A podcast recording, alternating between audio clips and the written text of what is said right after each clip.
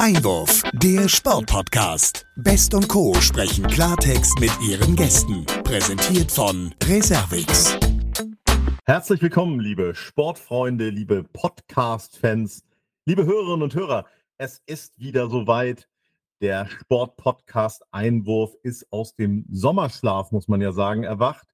Und die 101. Folge wird nun produziert und wir freuen uns natürlich, dass es weitergeht nach so einer langen Pause. Und wenn ich wir sage, dann kennen Sie das ja schon. Heute ist es ganz klassisch so, dass ich aus Hamburg den Wurf rüberwerfe nach Darmstadt zu meiner geschätzten Kollegin Olivia. Moin, moin, Olivia. Moin, moin. Hallo, Sebastian. Na? Ah, ich höre, die Stimme muss noch ein bisschen geölt werden, oder? Ja, die Stimme ist natürlich passend zum Ende der Sommerpause schön heiser. Habe ich wieder alles am Wochenende gegeben, damit die quasi nicht vorhanden ist. Aber ja, es hält mich natürlich nicht davon ab, trotzdem hier heute zu performen mit dir und unserem Gast. Das ist eben das Sympathische an dir. Du bist halt immer da, wenn man dich braucht. So auch in dieser Folge. Und ich habe mal nachgeschaut, am 13.07., also wirklich schon vor rund zwei Monaten, haben wir unsere letzte gemeinsame Podcast-Folge produziert. Und man könnte meinen, die Dinge haben sich nicht verändert. Der HSV kränkelt immer mal zwischendurch, immer noch in der zweiten Liga. Und Darmstadt 98, tja, was war denn das? Hat das äh, auch mit deiner Stimme zu tun am Wochenende gehabt oder wie, wie hing das miteinander zusammen? Also es war ja klar, dass das Thema Fußball zu Beginn aufkommt. Ähm, ja, HSV, herzlichen Glückwunsch schon mal. Ich glaube, Tabellenzweiter aktuell. Ist ja aber an der Anfang der Saison immer so bei euch. Ja, ähm, ja ich war tatsächlich im Stadion und ich habe, möchte ich sagen, vielleicht auch da ein bisschen zu viel gerufen, aber es hat leider nicht zum Sieg geführt. Hm.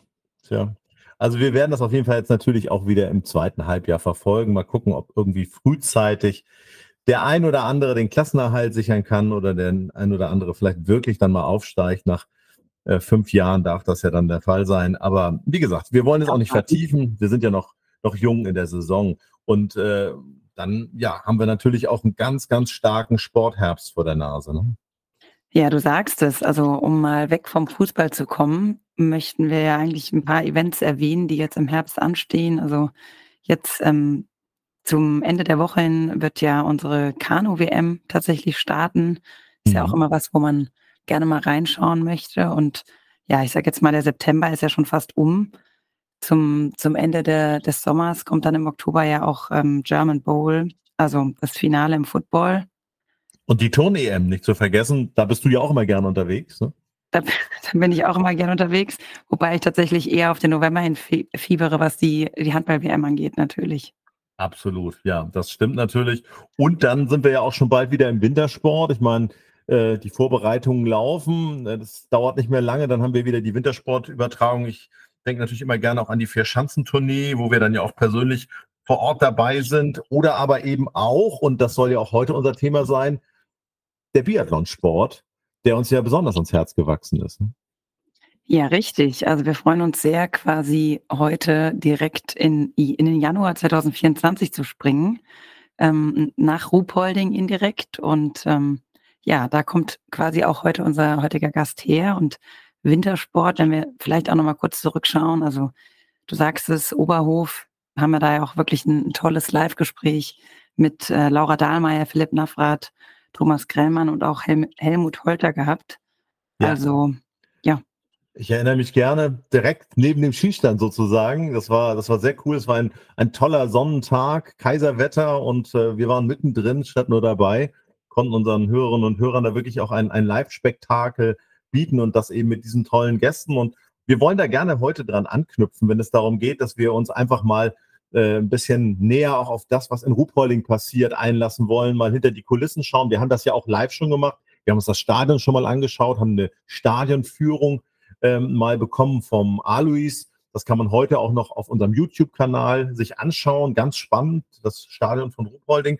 Aber was auch spannend ist, ist eben ja im Prinzip eine Personalie, die uns ähm, den Anlass gegeben hat, die heutige Folge mit unserem heutigen Gast sozusagen so zu gestalten, dass wir ähm, nach Ruhpolding blicken. Er kam als Geschäftsführer vom KSV Baunatal, einem Großsportverein, nach Ruhpolding, ist dort seit ja, 1.4. Geschäftsführer und damit ja rund 170 Tage im Amt. Ähm, es hatte auch Familie, familiäre Gründe, warum er nach Ruhpolding gewechselt ist. Darüber wird zu reden sein. Er ist äh, zweifacher Vater, also hat eine Tochter und einen Sohn. Das sind immer schon gute Voraussetzungen, wenn es darum geht, auch so das familiäre und das sportliche vielleicht unter einen Hut zu bringen. Darüber wollen wir natürlich mit ihm auch sprechen. Aber er ist eben auch studierter Mensch aus dem Sport. Er hat äh, in Gießen studiert und hat auch ein Zweitstudium als Sportökonom hinter sich, war begeistert auch in verschiedenen Sportarten unterwegs, unter anderem auch als Referent der Aus-, Fort- und Weiterbildung von Vereinsmanagern und äh, ist dann auch Mitglied des Landesausschusses in der Sportentwicklung in Hessen gewesen. Und da kommt er letztlich auch her. Da ist ja auch der KSV Baunatal zu Hause. Und äh, darüber wird auch zu reden sein, wie man denn dann aus Hessen nach Ruhpolding wechseln kann. Das liegt ja nicht zwingend nahe. All das freut uns jetzt zu besprechen mit dem neuen Geschäftsführer aus Ruhpolding, der uns jetzt zugeschaltet sein müsste. Herzlich willkommen im Sportpodcast Einwurf, Timo Gerhold. Moin, moin.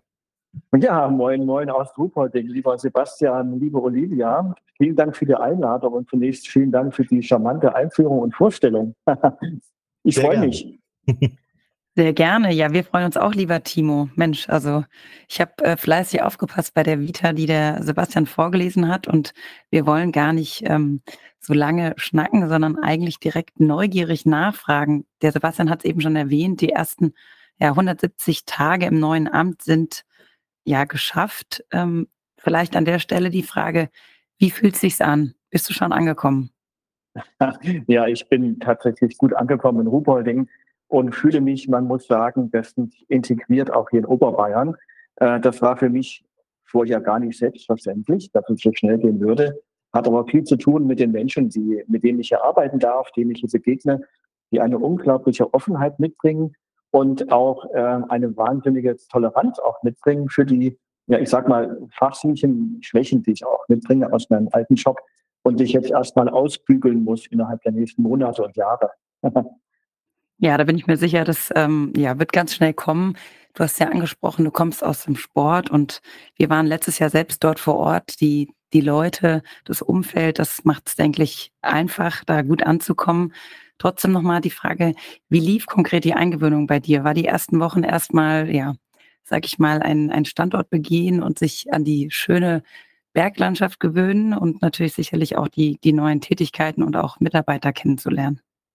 Ja, also tatsächlich freue ich mich jeden Morgen aufs Neue, wenn ich über die A8 hier in das Ruhpoldinger Tal reinfahre und bin immer noch begeistert von dieser grandiosen Bergkulisse, in die ich dort eintauchen darf und der ich ein, in der ich arbeiten darf. Ich empfinde das immer noch als, als Ehre, als etwas Besonderes tatsächlich.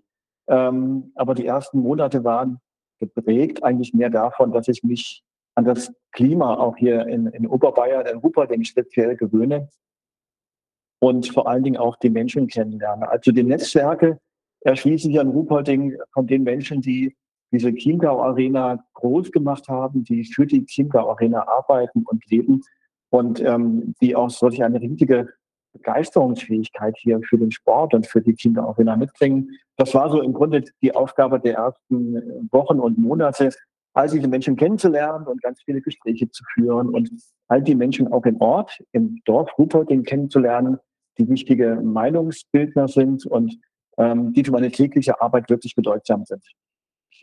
Ich höre daraus, dass entsprechend auch ja positive Rückmeldungen dir gegenüber aufkam. Ich meine, die Leute sind wahrscheinlich erstmal gespannt, wer kommt da aus Nordhessen hier nach Oberbayern. Das ähm, wurde aber entsprechend gut aufgenommen. Oder du ähm, wurdest entsprechend gut aufgenommen. Ja, also auf jeden, auf jeden Fall. Das, was ich direkt äh, zu hören bekam, war sehr positiv. Es gab sehr äh, sehr, sehr freundliche Resonanzen auf meine Tätigkeit und auf mein Wirken. Aber natürlich erfährt man auch von, von Stammtischgesprächen im Ort, äh, wo natürlich ich als Exot gelte und wo natürlich auch eine Skepsis herrscht gegenüber jemandem, der da als Preuße, als Hesse reinkommt, hier in das Heiligtum des Biathlons nach Ruhpolding ähm, und der noch dazu mit Wintersport und speziell Biathlon vorher noch überhaupt gar nichts zu tun hatte. Äh, und das spricht schon ein bisschen auch von dem Mut derer, den wir hier eingestellt haben. Denn die müssen da auch einen breiten Rücken haben und müssen das dann dennoch auch begründen und äh, für mich als Fürsprecher auch da sein. Mhm. Ja, Stichwort Einstellung. würde ich gern direkt ähm, auch nochmal nachfragen. Du hast so schön gesagt, als Hesse, jetzt in Oberbayern ist ja wirklich ein minimaler Standortwechsel. Wie kam es denn tatsächlich dazu, dass du dich auf diesen Posten beworben hast? Naja, der, die eigentliche Initiative ist, äh, kam daher, es ist eine, eine, eine Frage der, der Liebe gewesen tatsächlich. Ich habe meine, meine Frau beim Bergwandern in Südtirol kennengelernt, äh, wirklich sehr romantisch auf einer Berghütte kennengelernt. Und äh, da konnte ich mir jetzt nicht aussuchen, woher die Frau kommt, in die ich mich da verliebt hatte. Und ähm, sie lebt hier in der Nähe von Ruperting, in der Nähe von Rosenheim. Und äh, man muss sagen, eines äh, der ersten Bekenntnisse von meiner Frau, Tessina, war, für sie geht es keinen Zentimeter nach Norden. Also war für mich klar, irgendwann muss die Reise in den Süden gehen. Ähm, und nach drei Jahren Fernbeziehung äh, war es dann soweit, dass es mit diesem Job geklappt hat. Und ja, ich habe mich ganz normal beworben. Die Stelle war ausgeschrieben. Ich habe mich beworben. Es gab ein äh, Vorstellungsverfahren in drei Runden und äh, zu meiner eigenen Überraschung habe ich mich dann gegen, ich glaube, 23 andere Bewerberinnen und Bewerber durchgesetzt und bin hier und bin immer noch äh, gerne hier, also gerne ist stark untertrieben. Ich bin dankbar dafür, hier arbeiten zu dürfen und äh, bin extrem begeistert über diese Herausforderungen, die wir haben. Hm. Also da muss ich jetzt doch nochmal nachfragen. Also erstmal Glückwunsch, 23 Mitbewerber ist ja nun auch nicht wenig. Aber diese Einstellung, keinen Zentimeter in den Norden, also äh, was hat es damit auf sich? Also das äh, klingt ja so ultimativ. Ja, das war tatsächlich ultimativ. Das liegt daran, dass meine Frau extremst Italien-affin ist mhm. und eigentlich noch viel lieber in den Süden gezogen wäre. Und da ist äh, der Standort bei Rosenheim schon das extremst nördlichste der Gefühle, glaube ich, was man ihr zumuten kann. Und noch weiter nach Norden hätte nicht funktioniert auf Dauer. Alles klar, okay. Das kann ich ja tatsächlich auch nachvollziehen. Da unten die Ecken sind ja einfach ja, vielleicht ein bisschen attraktiver als, als Hessen, aber ja, ist natürlich spannend. Entsprechend warst du ja wahrscheinlich in der Region rund um Ruhpolding schon einige paar Male vor Ort, aber in Ruhpolding direkt vorher auch schon mal gewesen? Noch nie. Ich war auch noch nie vorher in der Gegend rund um Ruhpolding. Also in der Gegend rund um Rosenheim schon, aber Ruhpolding kannte ich nur aus dem Fernsehen. Sonst waren mir der Ort noch kein Begriff vorher. Also typischer Biathlon-Fan, der sich im Winter mal die Weltcups anschaut. Äh, sonst habe ich weder mit der Region noch mit der Sportart irgendetwas zu tun. Witzig, ja. Okay. Und entsprechend standest du wahrscheinlich auch noch nie ähm, auf den Langlaufski, oder? Oh, ich habe da meine Schwäche auch noch entdeckt, ja. Also ich habe noch nie auf Langlaufschieren gestanden, geschweige denn auf Rollerschieren, auf denen gerade jetzt hier vor meinem Fenster auch die, die Damen-Nationalmannschaft schleifig trainiert. Und ähm, habe nur einmal überhaupt auf Alpinskiern gestanden und auch das meiner Frau zuliebe, ähm, die, äh, die mich gebeten hat, einen, einen Kurs zu besuchen. Aber sonst habe ich mit Wintersport und Skisport vorher noch gar nichts zu tun gehabt. Okay, aber das kann ja alles noch kommen. Ich meine, der Winter steht vor der Tür, eins nach dem anderen. Ich denke erstmal äh, gutes Ankommen und ich bin mir sicher, bis Januar 24 wirst du einmal auf den Langlaufskiern gestanden haben. Ja, ich habe da ein Versprechen einzulösen tatsächlich, denn ähm, die, die Langlauf- oder Biathlon-Legende, die Ikone Fritz Fischer, äh, dem musste ich versprechen, dass ich meine ersten Schritte auf Langlaufskiern äh, unter seiner Obhut dann irgendwann tue. Also sobald der Schnee ausgefacht ist, der noch im Schneedepot hier ähm, im Augenblick äh, lauert sozusagen, dann werde ich äh, meine ersten Meter, glaube ich, mit Fritz Fischer gemeinsam machen. Und darauf freue ich mich, ist eine besondere Ehre, mit solch einer Legende gemeinsam dann auch das beginnen zu dürfen. Definitiv, ja. Ja, da wollen wir natürlich gemeinsam auch gerne nochmal nach vorne schauen. Es ist jetzt schon ein paar Mal das Wort gefallen, Januar, Biathlon Ruhpolding 2024. Es sind ja tatsächlich auch nur noch knapp vier Monate bis dahin. Ich denke, grundsätzlich noch viel Zeit, aber was Vorbereitung angeht, seid ihr sicherlich schon mittendrin. Ja, wie ist der aktuelle Stand? Seid ihr schon im Stress oder ist es tatsächlich noch so, dass man sagt, gut, ist da noch ein bisschen hin, wir sind gut im Zeitplan? Also ich glaube, ich bin im Team im Augenblick noch der entspannteste, was aber wahrscheinlich daran liegt, dass ich noch nicht ganz, ganz genau weiß, was da auf mich zukommt in den nächsten Monaten. Aber wir sind natürlich schon längst gestartet und die Vorbereitung, also im Grunde äh, mit dem letzten Startschuss des letzten Weltcups fängt dann auch schon die Vorbereitung auf den nächsten Weltcup an. Und wir sind jetzt eingestiegen äh, in die Vergabe der großen Gewerke, die wir hier aufbauen im Rahmen des Weltcups, also zum Beispiel Tribünenbauten, oder die Vergabe der vielen Wachscontainer für die vielen Nationalteams, die hier kommen. Und all solche Dinge müssen jetzt auf den Weg gebracht werden, damit alles noch rechtzeitig gelingt. Hm. Und das ist ja schon auch eine große Verantwortung, das muss man dazu sagen. Ich möchte gerne mal den Spot auch auf den Ort Ruhpolding, Home of Biathlon wird gerne gesagt, dann auch richten. Eine Stadt, die rund 6000 Einwohner hat und ja, wo Biathlon auch gelebt wird von der ganzen Gemeinde, von den Menschen, die dort seit Jahren, seit Jahrzehnten diesen Sport huldigen. Hm, aus deiner Sicht, was ist so das Besondere auch am Standort Ruhpolding, wenn es um den Biathlonsport geht? Wodurch zeichnet sich diese Stadt aus? Mhm. Das kann ich, glaube ich, gut beschreiben, ähm, auch und kann es in Zusammenhang bringen mit meiner Entscheidung, auch dieses Jobangebot anzunehmen. Denn das, was für mich diesen Job besonders macht, sind eben die Menschen, die hier in Ruhpolding äh, für den Biathlon und für die Chiemgau Arena leben. Also wenn man sagt, ähm, Ruhpolding ist das Wimbledon des Biathlons oder mhm. andere sagen die Herzkammer des Biathlons, dann ist es tatsächlich so, denn die Menschen hier in der Region, nicht nur in Ruhpolding, auch darüber hinaus, die identifizieren sich extrem mit dieser Sportart und mit dieser Anlage. Es gibt ja. eine extrem hohe Verbundenheit der Menschen mit der Anlage und diese Begeisterungsfähigkeit, die habe ich schon in den ersten Gesprächen gespürt. Da war das Strahlen in den Augen äh, derer, die mit mir das Gespräch geführt haben.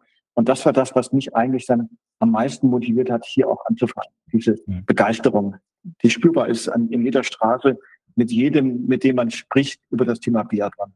Ja, und man muss es ja auch irgendwie wie so einen Spannungsbogen beschreiben, wenn es darum geht, dass dann diese Weltcup-Woche, die dann im Januar wieder ansteht, ja eine Art Höhepunkt ist. Aber es passiert ja in diesem Stadion, in der Chiemgau Arena, aber auch in der Stadt noch einiges mehr, äh, was eben auch im Vorfeld und rund um, ich sage mal, die Nationalmannschaften und auch Touristen passiert.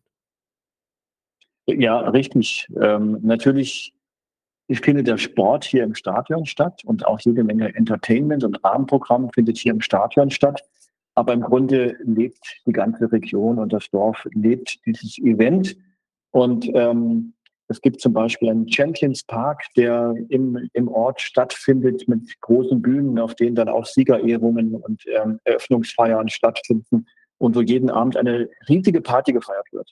Und das ist auch, äh, glaube ich, einer der Punkte, die Ruhpolding besonders macht. Äh, es gibt ja auch Erhebungen der IBU, der Internationalen Biathlon Union, die eben genau diese Alleinstellungsmerkmale der verschiedenen Weltcup-Standorte auch evaluiert. Und da weiß man aus anhand dieser Erhebungen, dass die Fans nach Ruhpolding kommen, weil das Drumherum, das Rahmenprogramm, ähm, auch die besondere Mischung aus Brauchtum, Kultur, ähm, eben hier besonders stark ausgeprägt ist. Und das macht uns neben dem Sport besonders, glaube ich. Ja, ja, ich kann das nur bestätigen. Ich durfte das auch selbst schon mehrfach erleben. Es ist so ein bisschen wie bei Olympischen Spielen, die Medal Plaza, wo dann am Abend sozusagen nochmal die, die Siegerinnen und Sieger geehrt werden und im Prinzip dann aber die Kultur und die Tradition auch sozusagen sich mischt mit dem, was Hochleistungssport dazu bieten hat. Also immer sehr stimmungsvoll bis in den späten Abend hinein. Man könnte auch sagen, feucht fröhlich. Ich würde gerne aber trotzdem auch nochmal den Blick auf die Chiemgau Arena richten, denn am Ende ist es ja, wie gesagt, dann so, dass die wenigen Wochen Topleistung oder Hochleistungssport das eine sind, aber diese Arena ja auch letztlich auch so einen Besuch wert ist, oder? Ja, genau. Also der Weltcup an sich ist im Grunde nur das Sahnehäubchen unserer täglichen Arbeit.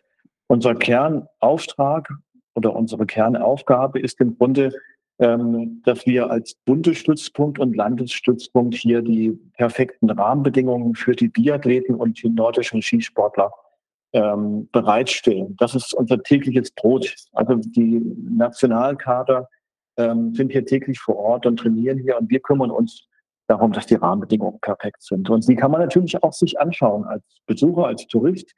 Ähm, die Anlage ist öffentlich zugänglich und man kann auch Arena-Touren buchen, also geführte Touren, die auch dann natürlich an Stellen gelangen und ähm, an Orte geführt werden, wo man normalerweise nicht hinkommt. Also zum Beispiel die, die Waffenkontrolle, sage ich mal, oder die Zeitnahme oder auch äh, in Bereiche der äh, des Schießstandes oder natürlich auch im Bereiche unserer Sprungschanzenanlage. Mhm. Und das ist äh, für viele besonders attraktiv. Also ich sage mal, wir haben im Jahr um die 10.000 Besucherinnen und Besucher, die diese geführten Touren buchen und ähm, Biathlon hautnah erleben hier in der Arena. Super. Ja, wir durften tatsächlich auch letztes Jahr im Zuge von der Sommer-WM quasi in Ruhpolding einmal die Strafrunde begehen und den Schießstand kennenlernen. Also es ist wirklich ganz, ganz toll, was, was da vor, vor Ort ist. Und auch diese Größe, die Weite, hängt natürlich aber auch sicherlich ähm, viel Arbeit dran. Wie ist da so die, die technische Betreuung? Wie oft muss man da die, die einzelnen Komponenten prüfen? Täglich. Äh, es wird täglich trainiert, also muss auch die Anlage täglich gewartet werden und in Schuss gebracht werden. Und in Schuss gebracht ist fast wörtlich zu nehmen, denn allein der Schießstand muss jeden Tag frisch gewartet und gestrichen werden. Die, die Scheibenanlage muss täglich erneuert werden.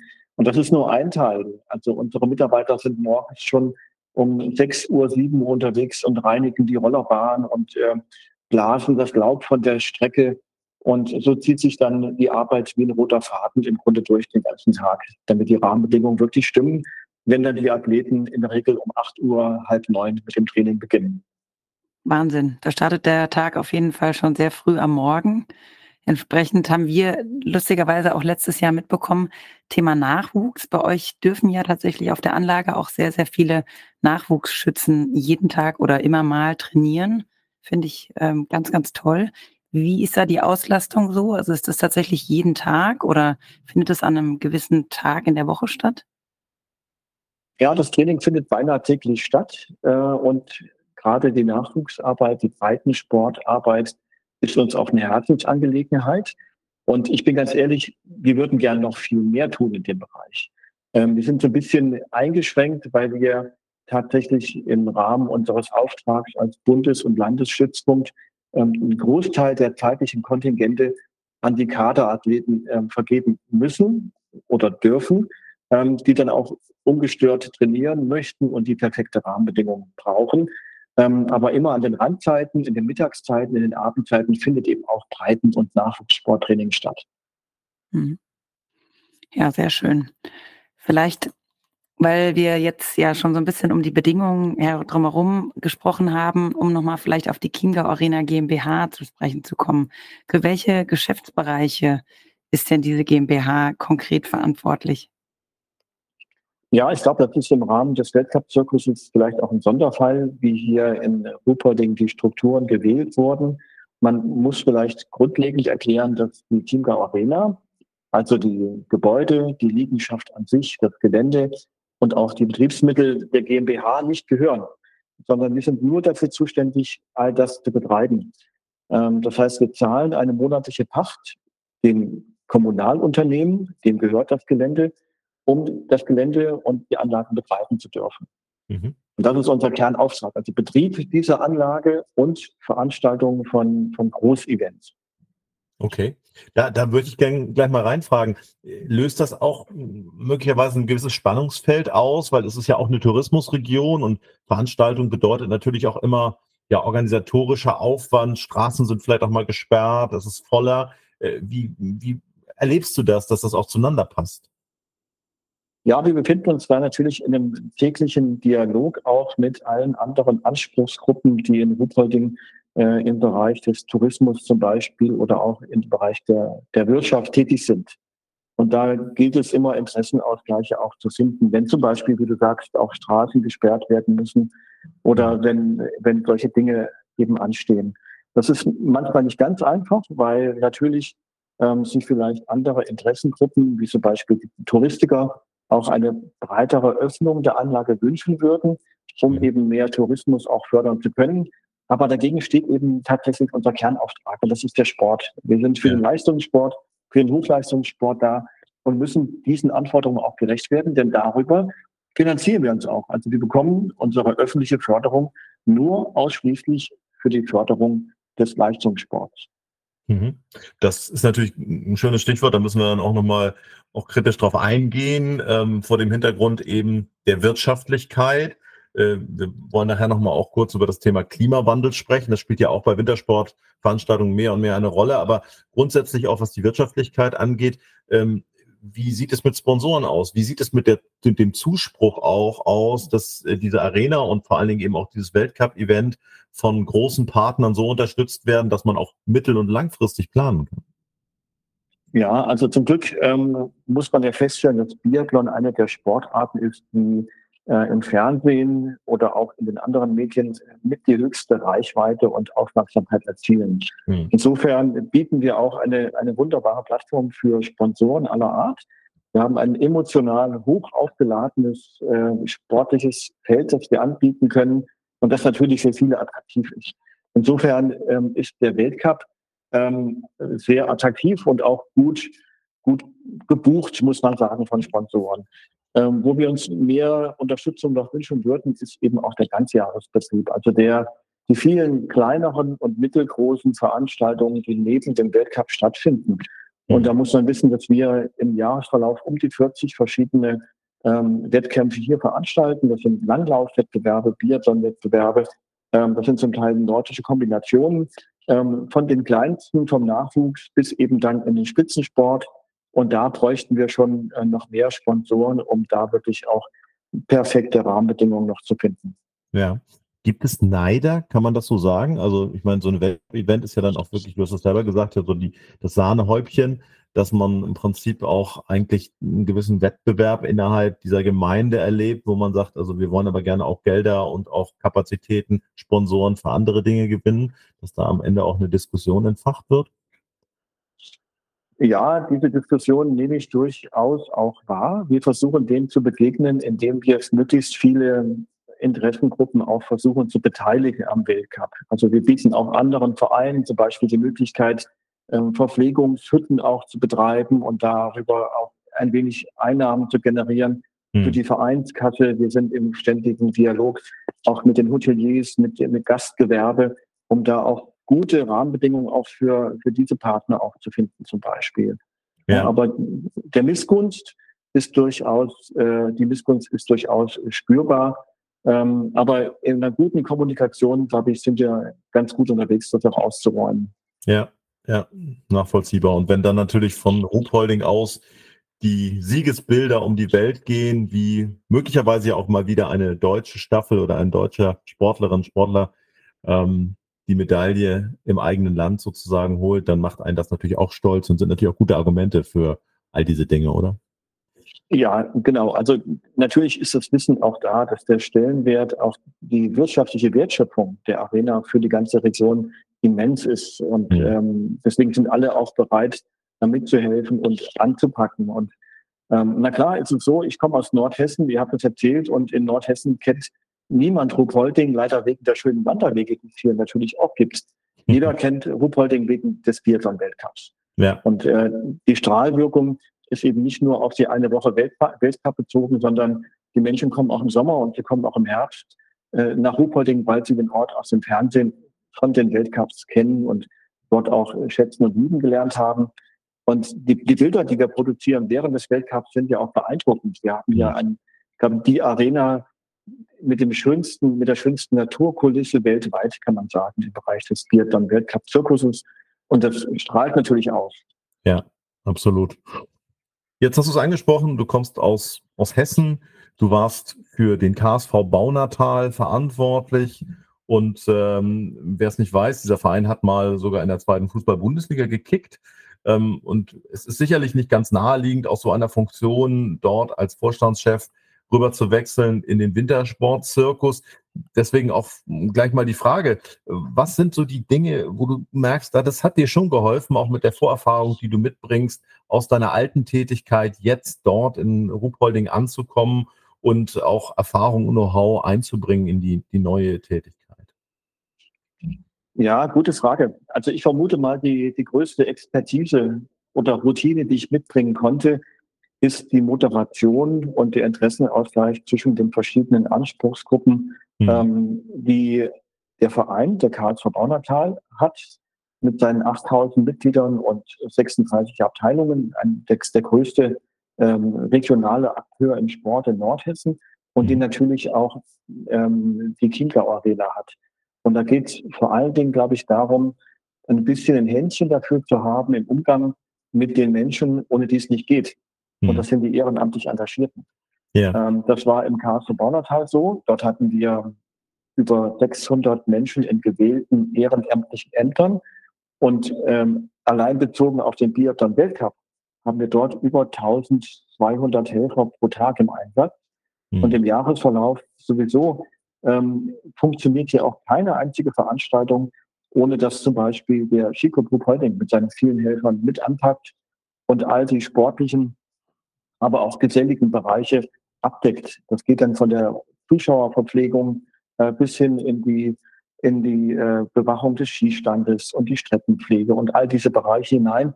Da würde nichts funktionieren ohne diese ehrenamtlichen Helfer. Und über glaub, 1000, ne? Also sind das letztlich, kann man ja auch mal aussprechen. Das ist eine große Zahl. Genau, über 1000. Also am Wochenende im Weltcup sind über 1200 Menschen hier rein ehrenamtlich im Einsatz. Hm. Und das ja, ist was, was ganz Besonderes, denn die Menschen bekommen dafür wirklich keinen kein Cent Geld von uns. Sie bekommen keine, kein Honorar. Sie werden verköstigt und bekommen Begleitung.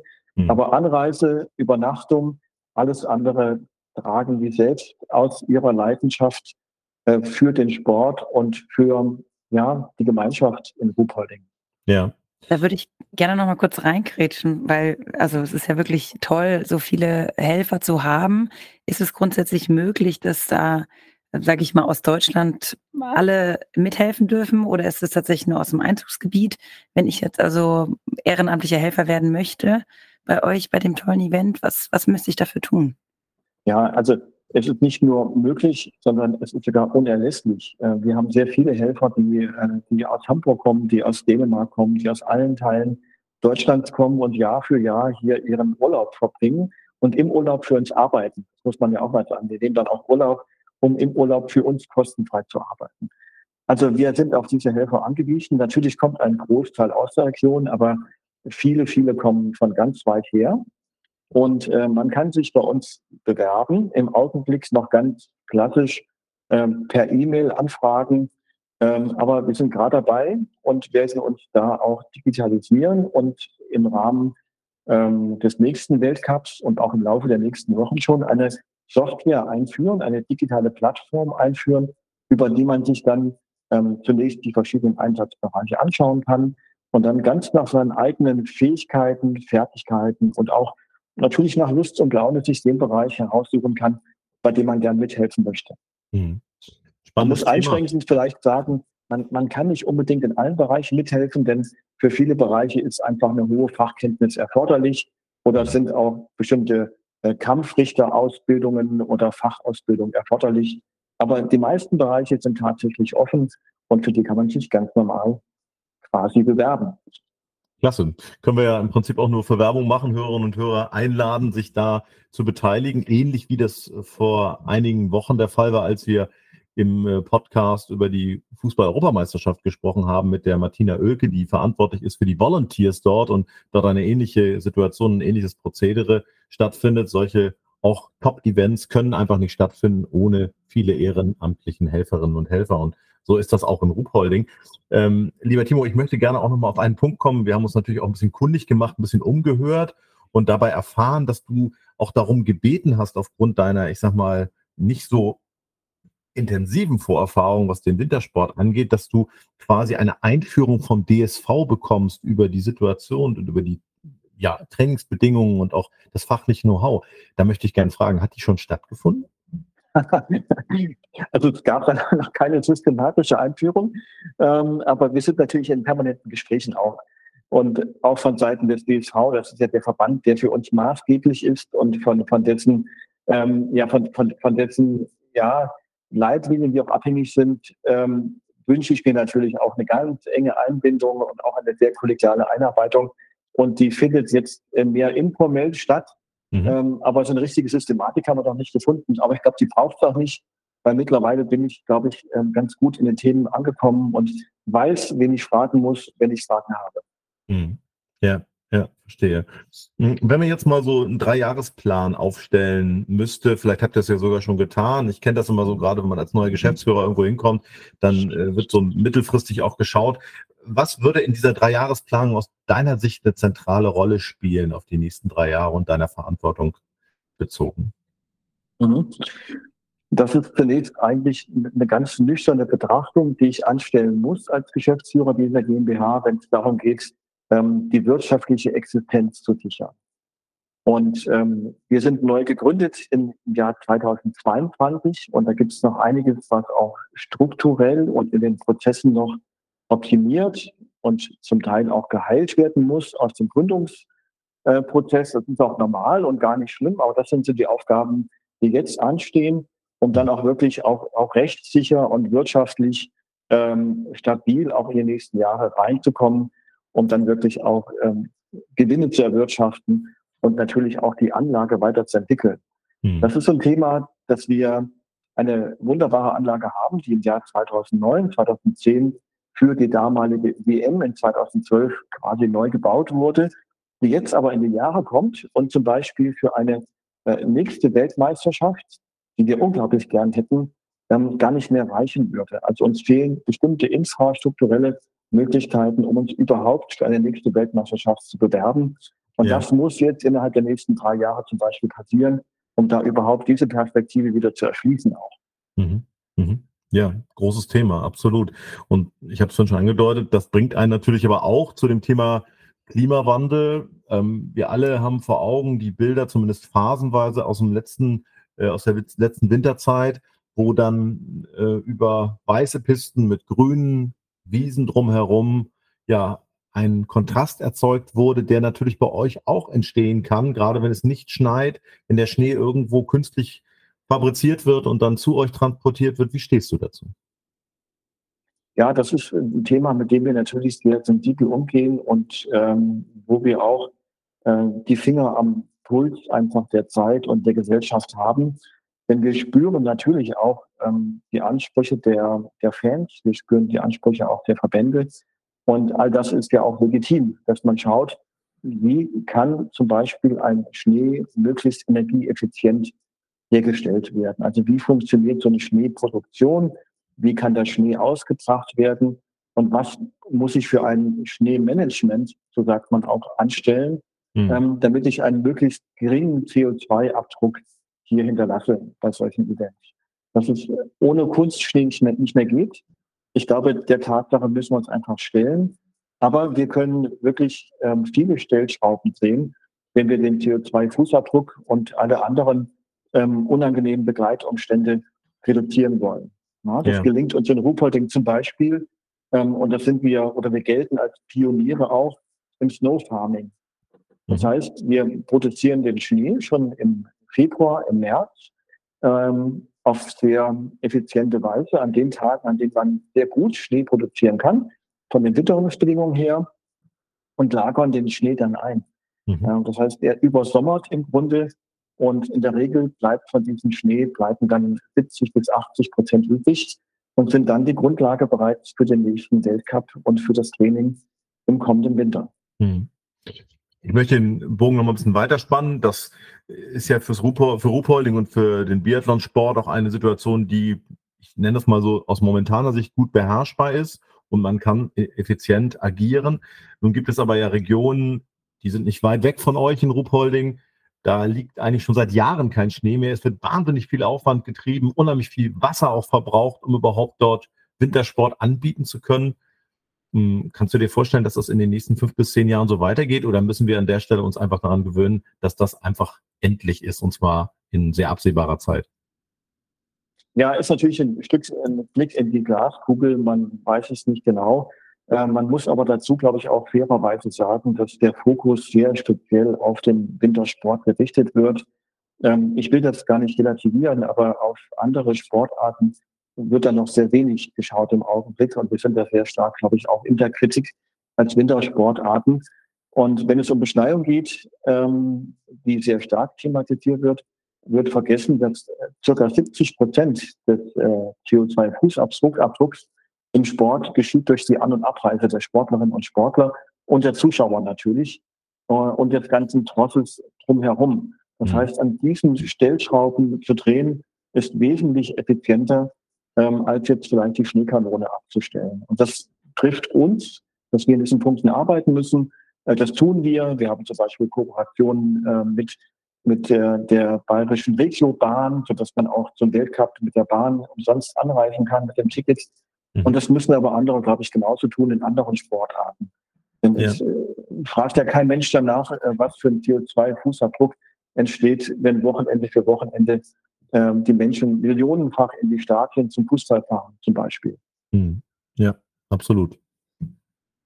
Ja, Wahnsinn. Das sind aber ja schon auch Thema Schnee. Ich meine, Nordhessen, da hat sicherlich ab und an mal geschneit, aber für dich auch ganz viele neue Themen, mit denen du dich befassen musst, im Gegensatz zu deinem, ja, zu deiner alten Position. Ja, das stimmt. Aber zum Glück muss ich sagen, ähm, ist das auch nicht meine originäre Aufgabe hier in Ruppolding. Ich bin eigentlich eher der Part in der Geschäftsführung, der für das Management und für die Strukturen für die Entwicklung zuständig ist. Und äh, das Tolle ist, ich habe unglaublich erfahrene Mitstreiterinnen und Mitstreiter an meiner Seite, wie zum Beispiel unseren Stadionleiter, den Alois Reiter, den wir vorhin auch schon erwähnt hatten, ehemaliger Biathlet, der all die Themen aus Sportlersicht, aber auch äh, aus seiner Profession heraus, aus dem FF beherrscht. Und auch ähm, unsere technisches Personal, wir sind da so gut unterwegs und auch führend, äh, glaube ich, auch weltweit in diesen Themen, ähm, sodass ich mich wirklich auf die ja, Managementaufgaben ähm, konzentrieren darf. Hm. Sehr gut, das ist ja auch immer ganz wichtig. Management, ja, ist wichtig. Worauf freust du dich denn am allermeisten? Also jetzt auch mit Blick auf den Weltcup im Januar. Ich freue mich auf die vielen Helfer, die kommen. Und ähm, ich war letztes Jahr schon mal dabei. Ich durfte inkognito ähm, mich unter die Helfer mischen und habe gemerkt, was da für eine unglaublich tolle Gemeinschaft ähm, herrscht. Das war wie eine Art Familie unter den Helferinnen und Helfern. Und ich freue mich schon, wenn die dann Anfang Januar nach Uperding kommen und wir dann die verschiedenen Runden kennenlernen und äh, die Aufgaben besprechen und das Miteinander mit diesen vielen Leuten, die so brennen für diese Sportart und hier für dieses Team in Ruhpolding, darauf freue ich mich jetzt schon am meisten wieder. Hm. Können wir denn darauf hoffen, dass der ein oder andere Nordhesse vielleicht den Weg äh, nach Ruhpolding findet? das waren sogar schon einige hier. Ähm, also vom Karlsruhe Bauertal waren schon einige hier, die mich besucht haben. Und ähm, drei von denen haben sich jetzt schon als Helfer ähm, angemeldet und wollen unbedingt dabei sein. Also da wird einiges, glaube ich, sich auch von Nordhessen aus auf die Beine machen und dann Richtung Ruhpolding pilgern, kann man fast schon sagen, dann im Januar. Also nicht ganz sicher. Sehr gut. Also an der Stelle schon mal gute Arbeit gemacht. Danke.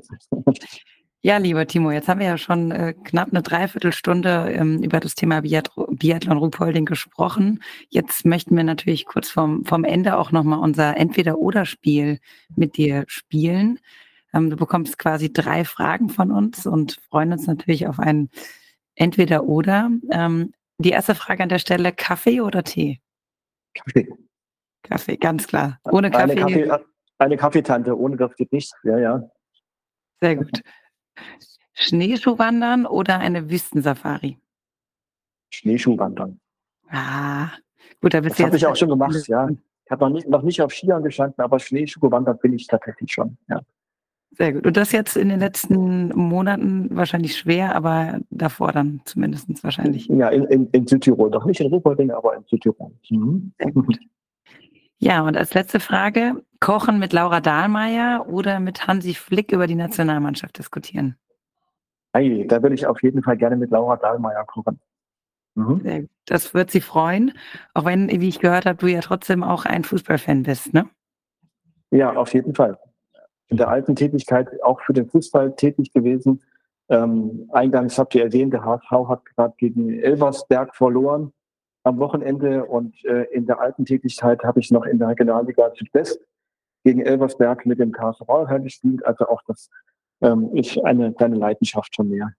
Ja, ein bemerkenswerter Verein in Saarland gelegen, ein wirklich kleiner Verein, muss man sagen, der einen ganz großen Tag am Wochenende hatte. Das muss man ja auch mal hervorheben. Den HSV schlägt man nicht jeden Tag und äh, insofern auch das gehört dazu. Ähm, Lieber Timo, wir möchten noch ein bisschen den Blick auch abschließend auf die Familie richten. Wir hatten das ja vorhin schon gehört. Es ist so, dass du der Liebe wegen unter anderem darunter gegangen bist. Äh, nichtsdestotrotz gibt es ja sowieso dann auch Zeit, wo man vielleicht mal nicht an die Arbeit, nicht an den Biathlonsport denkt. Äh, was machst du, um abzuschalten oder was gleicht dich dann auch aus? Was sind so deine Leidenschaften und Vorlieben, wenn du mal die Arbeit Arbeit sein lässt? ja, ich bin natürlich dann mit der Familie unterwegs, auch hier in dieser herrlichen äh, Umgebung, in der ich leben darf. Ähm, wir, wir schauen, dass wir wirklich auch die Nähe nach Italien nutzen und Wochenenden dann in Südtirol, in Bozen, äh, am Gardasee verbringen. Ähm, aber im Herzen bin ich natürlich Sportler und ähm, verbringe eigentlich, wenn es geht, jede freie Minute auf dem Rad. Ich bin ehemaliger Radsportler oder laufe durch die Gegend. Das sind so meine Leidenschaften. Ähm, und wenn man mich morgens um fünf irgendwo vielleicht treffen möchte, dann tut man das manchmal auch irgendwo tatsächlich vor einem Fuchsbau. Ähm, denn ich bin so ein bisschen auch Hobby-Naturfotograf und sitze dann zuweilen schon mal vor einem Fuchsbau und warte da auf die kleinen Welpen.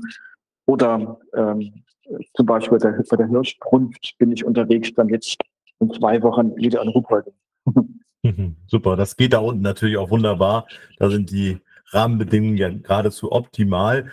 Äh, nichtsdestotrotz äh, möchten wir natürlich unsere Hörerinnen und Hörer nochmal einladen und von dir erfahren, warum sollte man, ob jetzt zum Weltcup oder auch sonst im Jahr, mindestens einmal, am besten öfter nach Ruhpolding gekommen sein? In Ruhpolding gibt es, und da bin ich mir ganz sicher, ähm, das schönste Biathlon-Stadion der Welt in einer grandiosen Naturkulisse.